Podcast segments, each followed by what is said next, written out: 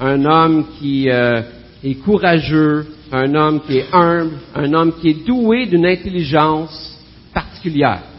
Et on voit ses aventures pendant les six premiers chapitres. On voit euh, comment Dieu l'utilise d'une manière miraculeuse euh, pour révéler des rêves, comment Dieu agit d'une manière miraculeuse dans sa vie pour le sortir de la fosse au lion.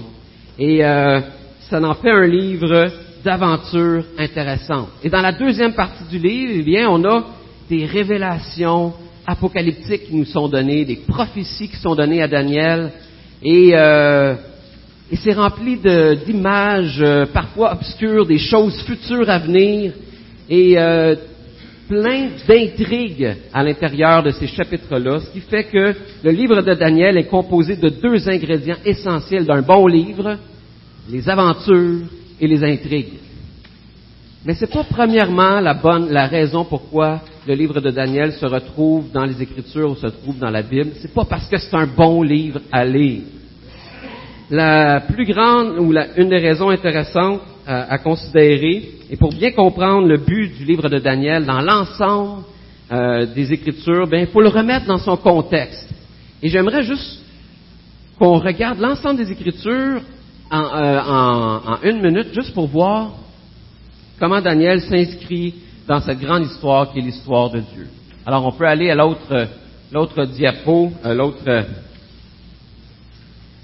affiche. On voit que la Bible, elle est divisée en trois grandes parties, ben, en fait, en deux parties. Un Ancien Testament, un Nouveau Testament, on pourrait dire aussi une ancienne alliance, une nouvelle alliance. Et ces deux alliances-là sont divisées en trois parties. On a les livres qui décrivent l'alliance, donc euh, ce que on va trouver dans l'Ancien Testament comme étant la loi. Donc la loi nous décrit quelle est l'alliance qu'il y a entre Dieu et son peuple. Et ensuite, on a des livres qui nous racontent l'histoire de l'alliance, donc les prophètes qui nous racontent cette histoire de l'alliance-là. Et on a aussi d'autres livres que les pères de l'Église ont appelés les hagiographes, un grand mot juste pour dire que c'est des écrits euh, des écrivains qui ont écrit sur la vie des saints, sur la vie de ceux qui étaient membres du royaume de Dieu, du peuple de Dieu. Et on a l'ensemble de ces livres-là. Donc, trois parties dans l'Ancien Testament, l'Alliance, l'histoire de l'Alliance et la vie dans l'Alliance. Et on retrouve un peu la même chose dans le Nouveau Testament. Donc, on a l'Alliance qui nous est racontée dans euh, les Évangiles avec la venue de Jésus, cette nouvelle alliance-là en Jésus qui nous est racontée par sa vie, par sa mort, par sa résurrection. Ensuite, on a les livres historiques, donc le livre des actes qui nous raconte un peu l'histoire de cette alliance-là, comment Dieu euh, vient avec son esprit euh, habiter dans son peuple et créer euh, cette vie-là, donc l'histoire de cette alliance-là. Et ensuite, on a les épîtres et l'Apocalypse qui nous racontent la vie dans l'alliance, comment ça se passe dans le quotidien, comment ça se passe dans la vie de tous les jours d'être dans une alliance avec le Dieu de toute éternité. Alors ça, c'est en gros comment on peut diviser l'ensemble de la Bible. Et on voit que Daniel se retrouve dans la vie, dans la section, dans l'Ancien Testament, dans la vie dans l'Alliance. Donc le but du livre de Daniel, c'est entre autres de nous, de nous partager ou de nous rapporter comment est-ce qu'on vit dans l'Alliance avec Dieu dans le contexte de l'Ancien Testament. D'une manière un peu plus spécifique, on voit que cette partie-là, la vie dans l'Alliance, pourrait être donc, c'est l'ensemble de douze livres. Ces douze livres-là pourraient être divisés en deux parties. On a à la fois comment vivre dans l'alliance dans le pays promis. On peut mettre l'autre euh, tableau. Donc, comment vivre dans l'alliance dans le pays promis. Et on a six livres qui nous racontent, qui nous partagent comment on peut vivre dans l'alliance avec le pays promis, euh, dans le pays promis avec Dieu. Et on a aussi six livres qui nous partagent comment vivre dans l'alliance en exil, dans un pays étranger. Et c'est exactement le contexte de Daniel qui se trouve en ce moment-là dans un pays étranger, à Babylone. Et le livre de Daniel se situe dans cette partie-là. Donc, le but du livre de Daniel, c'est de nous partager comment vivre dans l'Alliance, dans un contexte où on est en exil ou en étranger dans un pays. D'une manière encore plus spécifique, le livre de Daniel est le seul livre de toute la Bible qui est écrit en deux langues différentes. Dans le chapitre 1, donc l'introduction et les, derniers chapitres, donc les chapitres 8 à 12, nous sont euh, rapportés en hébreu. Et les chapitres 2 à 7 nous sont ont été écrits en araméen, qui était la langue internationale du temps, comme l'anglais aujourd'hui. Donc, euh, ce que ça nous dit, ça, c'est que dans le fond, ce qui est reconnu d'une manière générale par les théologiens, c'est que il y a une partie du livre, les chapitres 2 à 7, qui s'adresse à tout le monde, d'une manière générale, et les peuples euh, de toutes les nations, et il y a une section, la dernière partie, les chapitres 8 à 12, qui s'adresse plus particulièrement au peuple d'Israël ou à la destinée du peuple d'Israël. Et euh, pour vous démontrer ça d'une manière un peu plus euh, claire, on retrouve dans les chapitres 2 à 7 une forme littéraire qu'on appelle un chiasme. Un grand mot juste pour dire que c'est une manière d'écrire qui est assez fréquente dans l'Ancien Testament, où euh, nous on est habitués que dans la conclusion, on ramène l'ensemble de l'essentiel de notre message. Hein, c'est comme ça que j'ai bâti mon message aujourd'hui. Dans ma conclusion, je ramène l'essentiel de tout ce que je vais vous dire pendant 45 minutes. Mais ici, le livre de Daniel n'est pas bâti comme ça. Il est bâti où ce que le but de l'auteur est concentré au centre de ces chapitres-là. Et on voit ici la, dynamique. Donc, en, Daniel 2, on a le royaume de Dieu qui est supérieur aux quatre grands royaumes terrestres. Et là où Daniel vient raconter au roi son rêve, où on voit qu'il est une statue avec plusieurs, euh, plusieurs métaux différents qui représentent des royaumes différents et combien le royaume de Dieu est supérieur à ces royaumes terrestres-là. Et on a cette correspondance-là dans Daniel 7, où Dieu vient, avec un songe, parler à Daniel et lui parle encore de quatre royaumes dont le royaume de Dieu en est supérieur. Ensuite, on a les chapitres 3 et 6 qui se répondent, qui, qui correspondent. Donc, dans le chapitre 3, on a la délivrance des amis de Daniel qui sont délivrés de la fournaise ardente. Et dans Daniel 6, on a la délivrance de Daniel qui est délivré de, euh, de la fosse au lion. Et finalement, au centre, là où il y a le cœur du livre, là où c'est vraiment ce que l'auteur veut nous révéler, eh bien, on a le récit de euh, Nebuchadnezzar qui est averti par Dieu que s'il ne se repent pas de son orgueil, eh bien, il va devenir fou. C'est exactement ce qui arrive jusqu'au jour où Nebuchadnezzar se repent de son état, reconnaît son orgueil et retrouve son royaume. Et au chapitre 5, on a un peu la même histoire où Dieu vient écrire sur le plafond ou sur les murs euh, lors d'une festivité du fils de Nebuchadnezzar, Belshazzar. Et euh, Belshazzar est troublé et là, Dieu vient lui révéler, vient l'avertir que s'il ne se repent pas, son royaume va lui être retiré. Et Belshazzar s'endurcit. Et qu'est-ce qui arrive? Exactement ça. Son royaume lui est retiré. Et ce qu'on peut ressortir de, ça, ce qu'on retrouve dans le but du livre de Daniel, eh bien, on pourrait le résumer dans les chapitres 4 et 5, où on voit, on retrouve cette déclaration-là du roi Nebuchadnezzar, qu'on lit en chapitre 4, verset 31. J'ai béni le Très-Haut, j'ai célébré la louange et la gloire de celui qui vient éternellement, dont la domination est éternelle et dont la royauté subsiste de génération en génération. Les habitants de la terre, tous autant qu'ils sont, n'ont pas plus de poids que le vide. Il agit comme il le désire avec les corps célestes et avec les habitants de la terre. Il n'y a personne qui puisse lui résister et qui lui dise Que fais-tu Le but du livre de Daniel, c'est de mettre en évidence que Dieu est plus grand que les royaumes terrestres et que son œuvre pour établir son royaume s'accomplit parfaitement malgré la volonté des rois de la terre. Et l'application du livre de Daniel et que la bonne attitude à avoir envers le roi des rois, c'est l'humilité.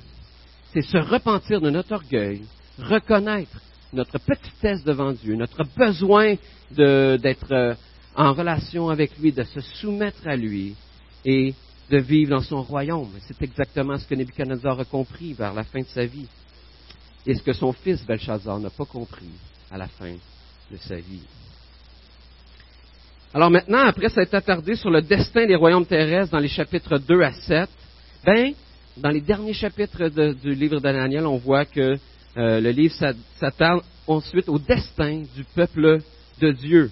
Et dans le reste du livre, les chapitres 8 à 12, euh, qui sont, comme je vous l'ai dit tantôt, écrits en hébreu, Dieu révèle à Daniel avec plus de détails son plan pour le peuple de Dieu et l'établissement de son royaume, qui est plus grand que les royaumes terrestre.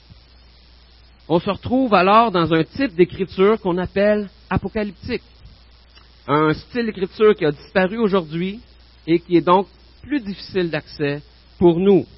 Et c'est dans ce contexte-là que se retrouve le chapitre 9 qu'on va regarder de plus près ensemble ce matin. Alors, vous pouvez tourner dans le chapitre 9.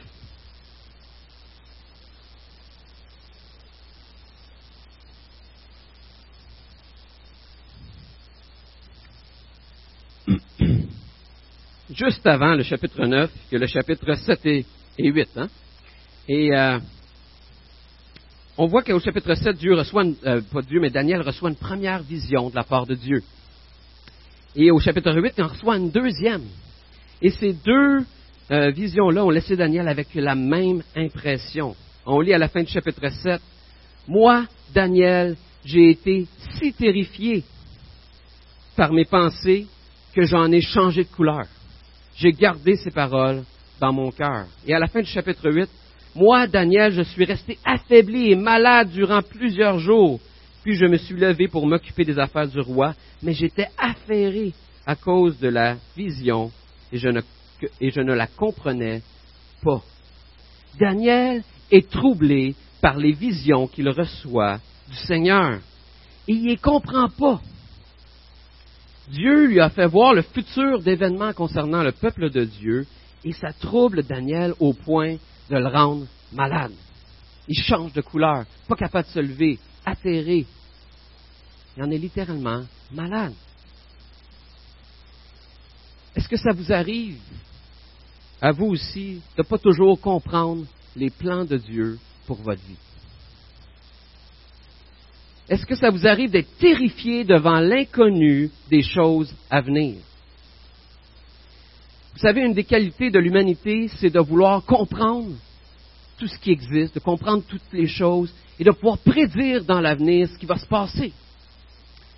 Hein, par la science, euh, l'homme cherche à comprendre les choses matérielles, comment est-ce que les choses sont faites, comment est-ce qu'on conçues, comment est-ce qu'on peut les utiliser d'une manière encore plus euh, fonctionnelle ou encore plus efficace? Et, on développe des technologies, et on comprend les choses encore plus.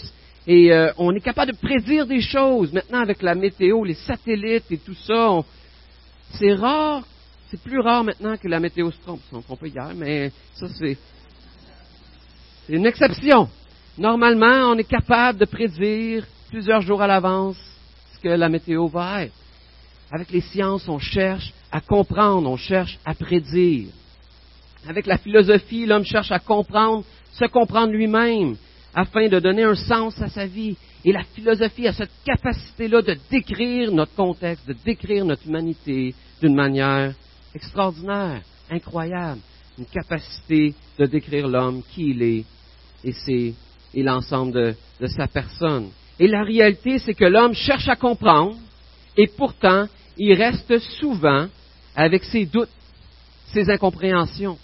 Il reste avec ses hypothèses qui sont continuellement à remettre en question. Alors, qu'est-ce qu'on fait lorsqu'on ne comprend pas les plans de Dieu? Qu'est-ce qu'on fait quand le futur semble terrifiant? Semble sombre? Eh bien, Daniel a deux bons réflexes qu'on voit au début du chapitre 9. Le premier, c'est qu'il se tourne vers les Écritures. On voit ça au verset 2.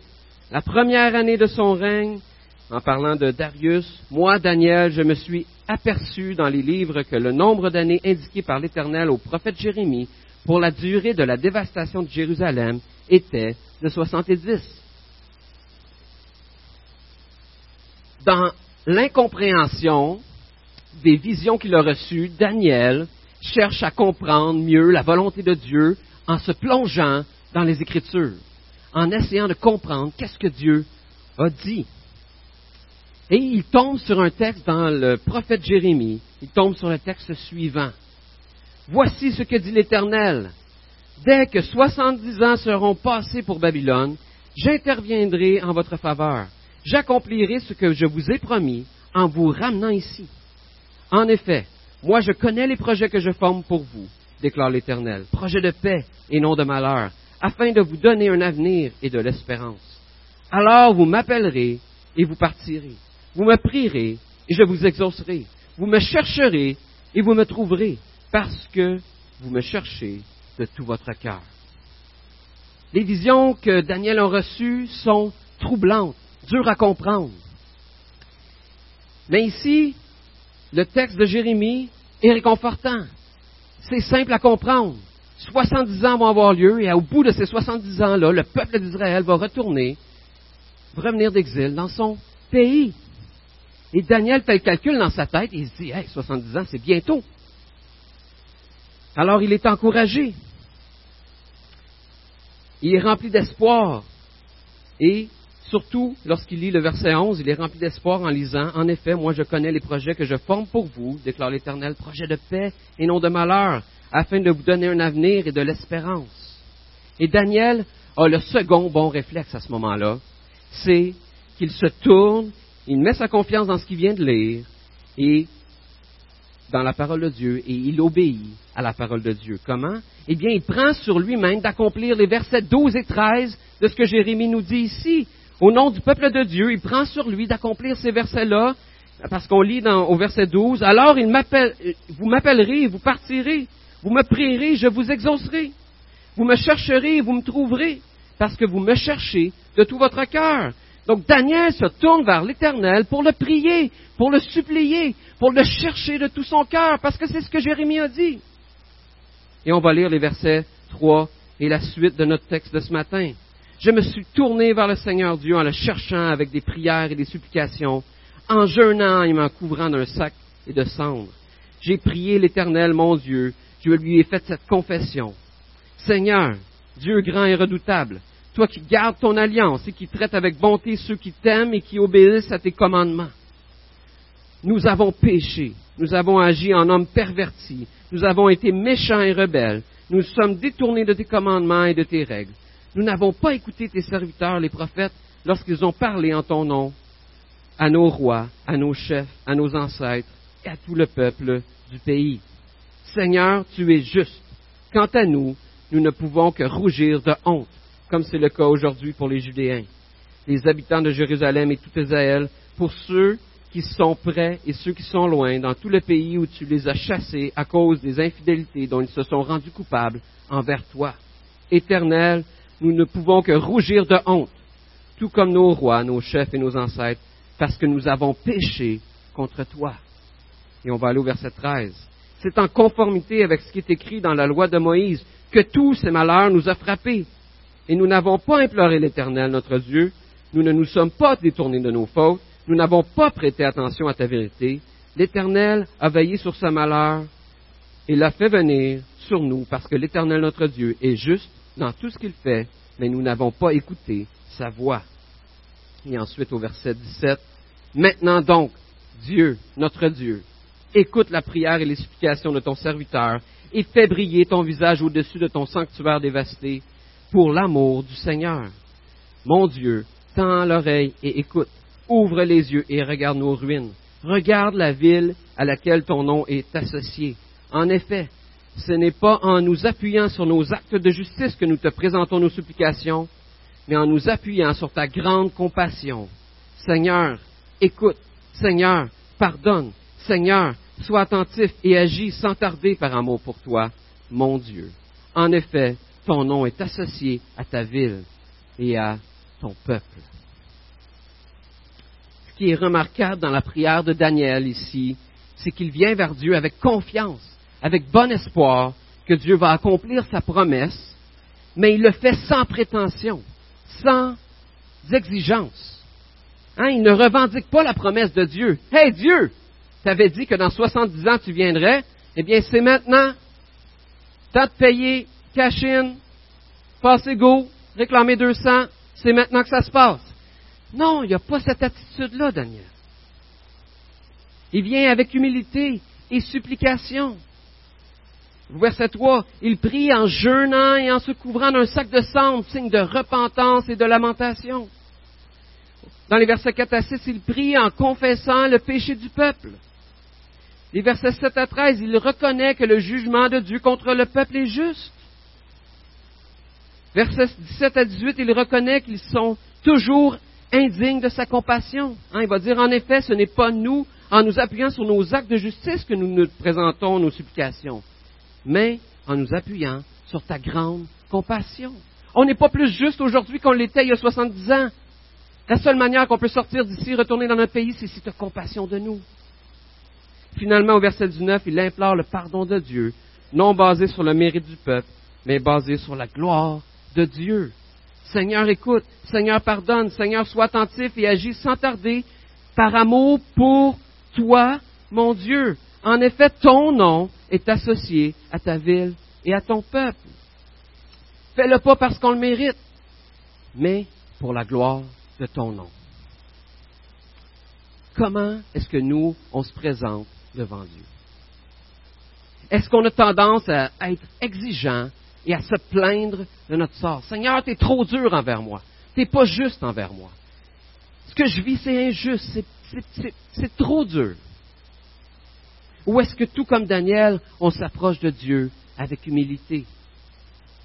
Rappelons-nous, les amis, que Dieu ne nous doit rien. Les promesses de Dieu ne sont pas des dus, mais des preuves de sa compassion pour nous et de la gloire de son nom. Tout comme l'apôtre Paul le dit dans sa lettre aux Romains, on peut s'approcher de Dieu avec confiance, avec assurance. Il va dire, qui accusera ceux que Dieu a choisis? C'est Dieu qui les déclare justes. Qui les condamnera? On peut s'approcher de Dieu avec assurance. On n'est plus sous la condamnation de Dieu si on est enfant de Dieu. Mais il continue en disant que cette assurance-là n'est pas basée sur nos capacités, mais sur Jésus-Christ qui est mort, bien plus, il est ressuscité, il est à la droite de Dieu et il intercède pour nous. Tout comme Daniel a intercédé pour le peuple, nous avons Jésus-Christ qui intercède présentement pour nous qui mettons notre confiance en Dieu. Alors on peut s'approcher avec confiance parce que Jésus est en train d'intercéder pour nous présentement.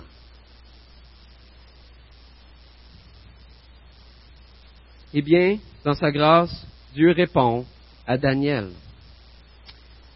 Il ne répond pas parce que les 70 ans arrivent, puis là, ah bon, j'avais dit 70 ans, il faut bien que je rencontre ma réponse. je donne ma réponse à Daniel. Non, voici ce que l'ange Gabriel, le messager de Dieu, dit à Daniel. Lorsque tu as commencé à prier, une parole est sortie et je viens pour te l'annoncer, car tu es considéré comme précieux. Dans d'autres versions, on lit parce que tu es bien-aimé de Dieu. Dès que Daniel a commencé à prier, la réponse de Dieu s'accomplissait parce que Dieu trouve son plaisir à écouter la prière de ses enfants bien-aimés. Surtout quand ses prières sont centrées sur la gloire de son nom. Et souvent, quand on considère ça, des fois, quand j'étais enfant, je me disais, il me semble que Dieu est un peu euh, vaniteux de vouloir toujours euh, sa gloire, de vouloir qu'on cherche toujours euh, sa gloire à lui, de faire les choses pour sa gloire. il me semble un peu vaniteux. Et la réalité, c'est que c'est très mal comprendre qui est Dieu de le voir de cette manière-là. La réalité, c'est que parce que Dieu est ce Dieu parfaitement bon, parce que Dieu est ce Dieu parfaitement amour, parce que Dieu est ce Dieu parfaitement juste, parfait dans tout ce qu'il est, eh bien, il représente qu'il y a de mieux. Il représente le meilleur. Lorsque Dieu nous encourage à vivre pour sa gloire, il nous encourage à vivre pour le meilleur. Il nous encourage à rechercher ce qui est le mieux pour nous, pour lui, pour l'ensemble du plan de Dieu. C'est pas égoïste, c'est par amour pour nous qu'il veut qu'on recherche ce qui est le meilleur. C'est Dieu qui est le meilleur. Et en s'engageant dans une vie de prière, on peut avoir l'assurance que le Dieu qu'on prie est un Dieu de bonté incroyable. Et que, de rechercher sa gloire, c'est la meilleure chose qu'on peut rechercher. Et voici la réponse de Dieu à Daniel. On va continuer à lire à partir du verset 23, la fin du verset 23, jusqu'à la fin. Sois attentif à la parole et comprends la vision. Ce sont 70 semaines qui ont été fixées pour ton peuple et pour la ville sainte, pour faire cesser la révolte et mettre un terme au péché, pour expier la faute et amener la justice éternelle, pour marquer d'un sceau la vision et le prophète, et pour consacrer par onction le lieu très saint. Sache-le donc et sois attentif. Depuis le moment où la parole a été, la parole a annoncé que Jérusalem serait restaurée et reconstruite jusqu'au Messie, au conducteur, il y a sept semaines. Et 62 semaines, les places où les fossés seront restaurés et reconstruits. Mais ce sera une période de détresse. Après les 62 semaines, le Messie sera exclu. Il n'y aura personne pour lui venir en aide. Le peuple d'un prince qui viendra détruira la ville et le sanctuaire. Puis, sa fin arrivera comme par une inondation. Il est décidé que les dévastations dureront jusqu'au terme de la guerre.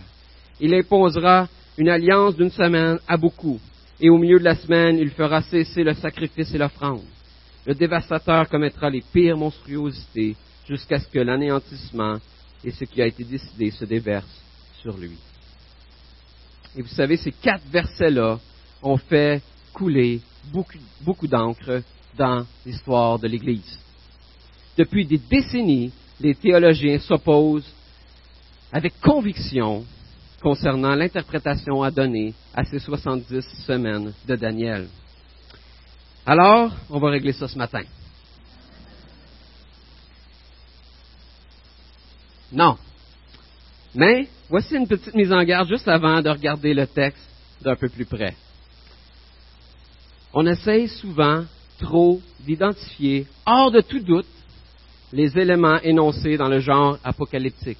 Ah, ce nom-là, c'est telle personne. Ces chiffres-là, c'est exactement ça que ça veut dire. Et on oublie que la littérature apocalyptique n'est pas écrite comme un code secret précis à déchiffrer. Le récit apocalyptique décrit plutôt des prophéties qui s'accomplissent par étapes, et chacune de ces étapes-là est une garantie de ce qui va suivre. Ce n'est donc pas impossible de voir l'accomplissement de ces prophéties-là d'une manière multiple. Ça veut dire qu'il peut avoir une forme d'accomplissement à une certaine époque qui va se reproduire plus tard dans l'histoire. Et le style apocalyptique, c'est un genre d'écriture qu'il faut comprendre d'une manière transhistorique. Ça veut dire qu'il n'est pas limité à une période historique précise. Et 1 Jean 2, 18 nous dit, Petits enfants, c'est la dernière heure. Vous avez appris que l'Antichrist vient. Or, déjà maintenant, il y a plusieurs Antichrists. Par là, nous reconnaissons que c'est la dernière heure. Ce que l'apôtre Jean est en train de dire, c'est on est dans les derniers temps, on est à la dernière heure. Comment qu'on le sait? Parce qu'il y a plusieurs antichrists comme ça nous a été annoncé. Mais il y en a d'autres à venir. Et est-ce que les textes s'appliquent juste à un de ces antichrists-là? Probablement pas, c'est transhistorique. Donc, il y a cette portée-là qui est transhistorique dans les récits apocalyptiques. Ce n'est pas attaché à un moment précis, unique dans l'histoire de l'humanité. Et ça, ça nous encourage à regarder ce texte-là avec humilité, euh, plutôt que d'une manière absolue. Ah, c'est sûr, sûr, sûr, c'est ça que ça veut dire, hors de tout doute, je ne peux pas me tromper, c'est ça que ça dit. Peut-être pas. Puis peut-être que ça peut dire ça, mais ça peut aussi dire autre chose à une époque Donc, dans la réponse de Dieu, ce que Dieu cherche à faire avec Daniel, c'est de révéler, son grand plan de rédemption entre lui et l'humanité. Autrement dit, Dieu veut que Daniel et le peuple d'Israël comprennent que leur retour, qui est imminent dans leur pays, après 70 ans, n'apportera pas l'accomplissement complet du plan de rédemption. Ce n'est qu'une étape. Le peuple retournera effectivement en Israël sous le décret de Cyrus, roi de Perse, mais le plan de salut complet de Dieu ne viendra qu'après une autre période de 70 fois, 7 fois. 70 fois cette période de temps qui est souvent traduite dans nos Bibles par 70 semaines. Mais c'est littéralement 70 septaines qui est écrit, ou 70 groupes de sept. Au verset 24, il commence donc en énumérant six résultats présents à la fin de ces 70 septaines-là. Ces 70 semaines-là, qu'est-ce qui va avoir lieu à la fin? Et on voit ça au verset 24.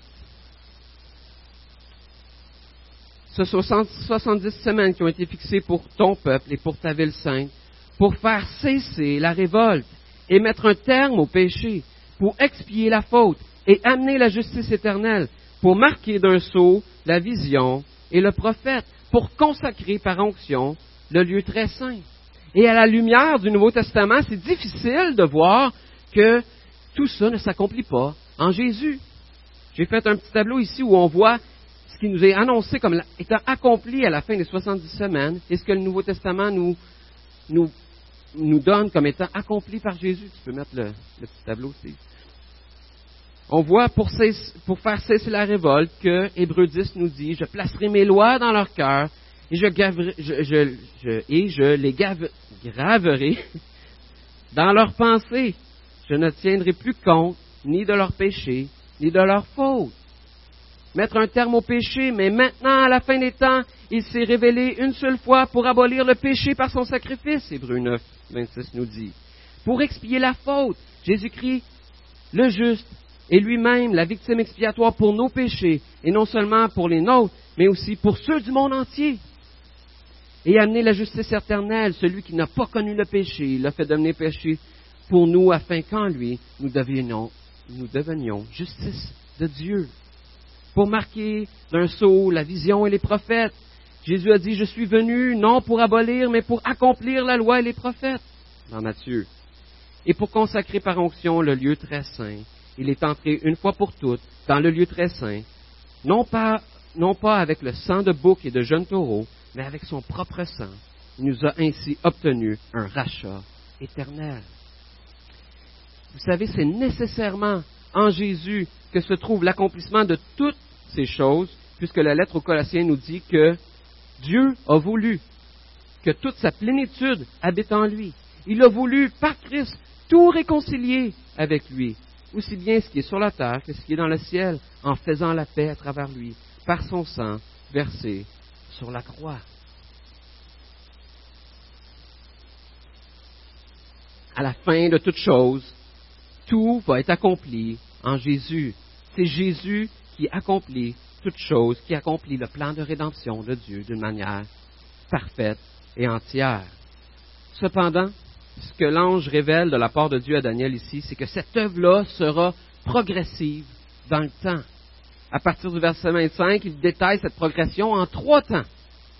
Hein, il y a une première période de sept semaines dont la fin est marquée par le retour d'exil du peuple d'Israël et la construction de Jérusalem, la reconstruction de Jérusalem sous l'autorité du oin de l'Éternel. Et cet oin-là est vraisemblablement Cyrus, qui est appelé loin de l'Éternel dans le livre d'Ésaïe. Donc Cyrus, qui était ce roi babylonien, qui a permis au peuple d'Israël de revenir à Jérusalem. Et Isaïe 44, 28 nous dit, je dis à propos de Cyrus, il est mon berger, et il accomplira toute ma volonté. Il dira à Jérusalem, sois reconstruite, et au temple, que tes fondations soient posées. Voici ce que dit l'Éternel à celui qui est désigné par onction, à Cyrus. Alors, il y a une première période de sept semaines qui va être marquée par le retour d'Israël dans son pays d'origine. Et on voit que c'est déjà arrivé une première fois avec Cyrus. Est-ce que ça va se reproduire? Peut-être, mais c'est déjà arrivé une première fois avec Cyrus, qui est clairement appelé comme étant le oin éternel. Isaïe 44. Ensuite vient une période de 62 semaines qui est marquée par la reconstruction, mais également par la détresse. Et effectivement, suite au retour d'Israël sous Cyrus, les murailles de Jérusalem ont effectivement été reconstruites en 445 avant Jésus-Christ sous Néhémie. On avait vu ça avec Yves la semaine passée. Le retour sous Néhémie euh, du peuple d'Israël. Et le temple a été reconstruit en 516 sous Zorobabel. Mais tout cela s'est fait dans une lutte constante et au milieu de la détresse. Et le temple n'a jamais été aussi glorieux que le premier. Et le peuple de Dieu n'a jamais regagné son importance d'avant dans le monde. Ensuite, les versets 26 à 27 nous disent que la fin de cette période-là, des 62 semaines, et le début de la dernière semaine sera marqué par deux choses. Un Messie sera exclu, et le peuple d'un prince qui viendra détruire Jérusalem et le temple. La grande majorité des théologiens reconnaissent ici que le Messie en question, c'est Jésus, qui a été abandonné de tous sur la croix. Mais pour ce qui est de l'identité du prince, eh bien, il y a un peu moins de consensus et il est tout à fait possible que son accomplissement soit transhistorique, comme je parlais tantôt, qu'il y ait plusieurs antichrists, comme on a vu, et qu'il représente plusieurs antichrists dans l'histoire. Donc ce prince-là représente plusieurs antichrists à venir. Et un dernier, évidemment, à venir. Cependant, il est certainement possible euh, que cela fasse directement référence à l'empereur romain, Titus, qui a détruit Jérusalem et le temple en 70 après Jésus-Christ. Donc, est-ce que ça représente quelqu'un à venir? Peut-être. Mais c'est déjà arrivé en 70 que le temple a été détruit, que Jérusalem a été complètement rasé, à part un bout de mur qui existe encore. Et c'est arrivé en 70 après Jésus-Christ. Et c'est intéressant de considérer que c'est l'accomplissement dont Daniel parle ici, quand on le met en parallèle avec ce que Jésus dit dans Matthieu 24 lorsqu'il utilise ce passage de Daniel-là pour avertir les gens de son époque d'une destruction imminente du temple. Il va dire, c'est pourquoi, lorsque vous verrez l'abominable dévastation dont parlait le prophète Daniel établie dans le lieu saint, que celui qui lit fasse attention, alors que ceux qui seront en Judée s'enfuient dans les montagnes. Le plan de Dieu de le plan de Dieu de réconciliation n'est pas un plan qui se produit une fois dans l'histoire de l'humanité. C'est un plan qui se fait de manière progressive dans l'histoire de l'humanité. C'est ce que euh, les écrits apocalyptiques nous disent, c'est ce qu'on voit dans le livre de Daniel. Dieu accomplit son plan de rédemption, de rédemption à travers l'histoire de l'humanité, à travers l'histoire des hommes. Et vous savez, on pourrait continuer à regarder ensemble ce texte, les petits détails de ce texte-là, et ça pourrait être passionnant d'exposer les différentes compréhensions de cette dernière semaine qui est divisée en deux par la fin des sacrifices et de l'offrande. On voit ça au verset 27. Mais faute de temps, et avec une certaine crainte qu'on s'égare de ce que le texte veut vraiment nous communiquer ici, j'aimerais conclure en vous disant ceci. Je vais inviter les musiciens à revenir euh, pendant que je vous partage ma conclusion.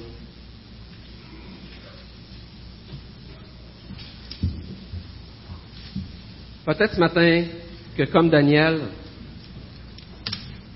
vous êtes troublé par les circonstances obscures et inconnues qui se présentent devant vous. Vous vous dites que les plans de Dieu, pour vous, sont difficiles à comprendre, difficiles à accepter, difficiles à porter. Vous regardez vos circonstances et la société qui vous entoure et vous avez de la difficulté à espérer dans un avenir meilleur. Mais Dieu, par le texte de ce matin, vous rappelle que rien dans ton histoire et dans l'histoire de l'humanité ne lui échappe et est hors de son contrôle. Il est le Dieu qui règne sur toutes choses et son plan s'accomplit parfaitement dans l'histoire. Il te rappelle qu'il a des projets de paix et non de malheur pour toi, afin de te donner un avenir et de l'espérance. Tu peux avoir l'assurance de ça pas basé sur tes capacités à tout comprendre et à tout contrôler, mais parce que lui qui régnait et qui était en parfait contrôle sur toutes choses dans les cieux, a décidé de quitter son rôle de souverain et de venir nous servir comme un serviteur souffrant et de venir mourir sur une croix. Il a perdu tous ses pouvoirs sur la croix pour que toi, qui es sans puissance, qui es sans pouvoir, tu puisses devenir son frère sa sœur, et qu'un jour tu puisses régner avec lui dans les cieux pour l'éternité. T'invite ce matin à t'approcher de lui avec humilité et respect, en te rappelant qu'il est le Dieu de toute bonté. Il t'invite à t'approcher de lui en te rappelant que tu es bien-aimé de Dieu, tu es précieux à ses yeux. Il t'invite à mettre ta foi dans sa parole, qui est sûre et certaine, et à te rappeler que ton avenir est garanti par Jésus qui présentement plaide sa cause dans les cieux, qui présentement intercède pour toi dans le ciel. Frères et sœurs, soyez bénis par cette promesse qu'on a du Seigneur, qui n'est pas un dû, mais qui est une, une profonde conviction que Dieu est un Dieu de compassion et que Dieu est un Dieu de bonté envers nous. Soyez bénis, je vous invite à vous lever. On va prendre le dernier chant ensemble.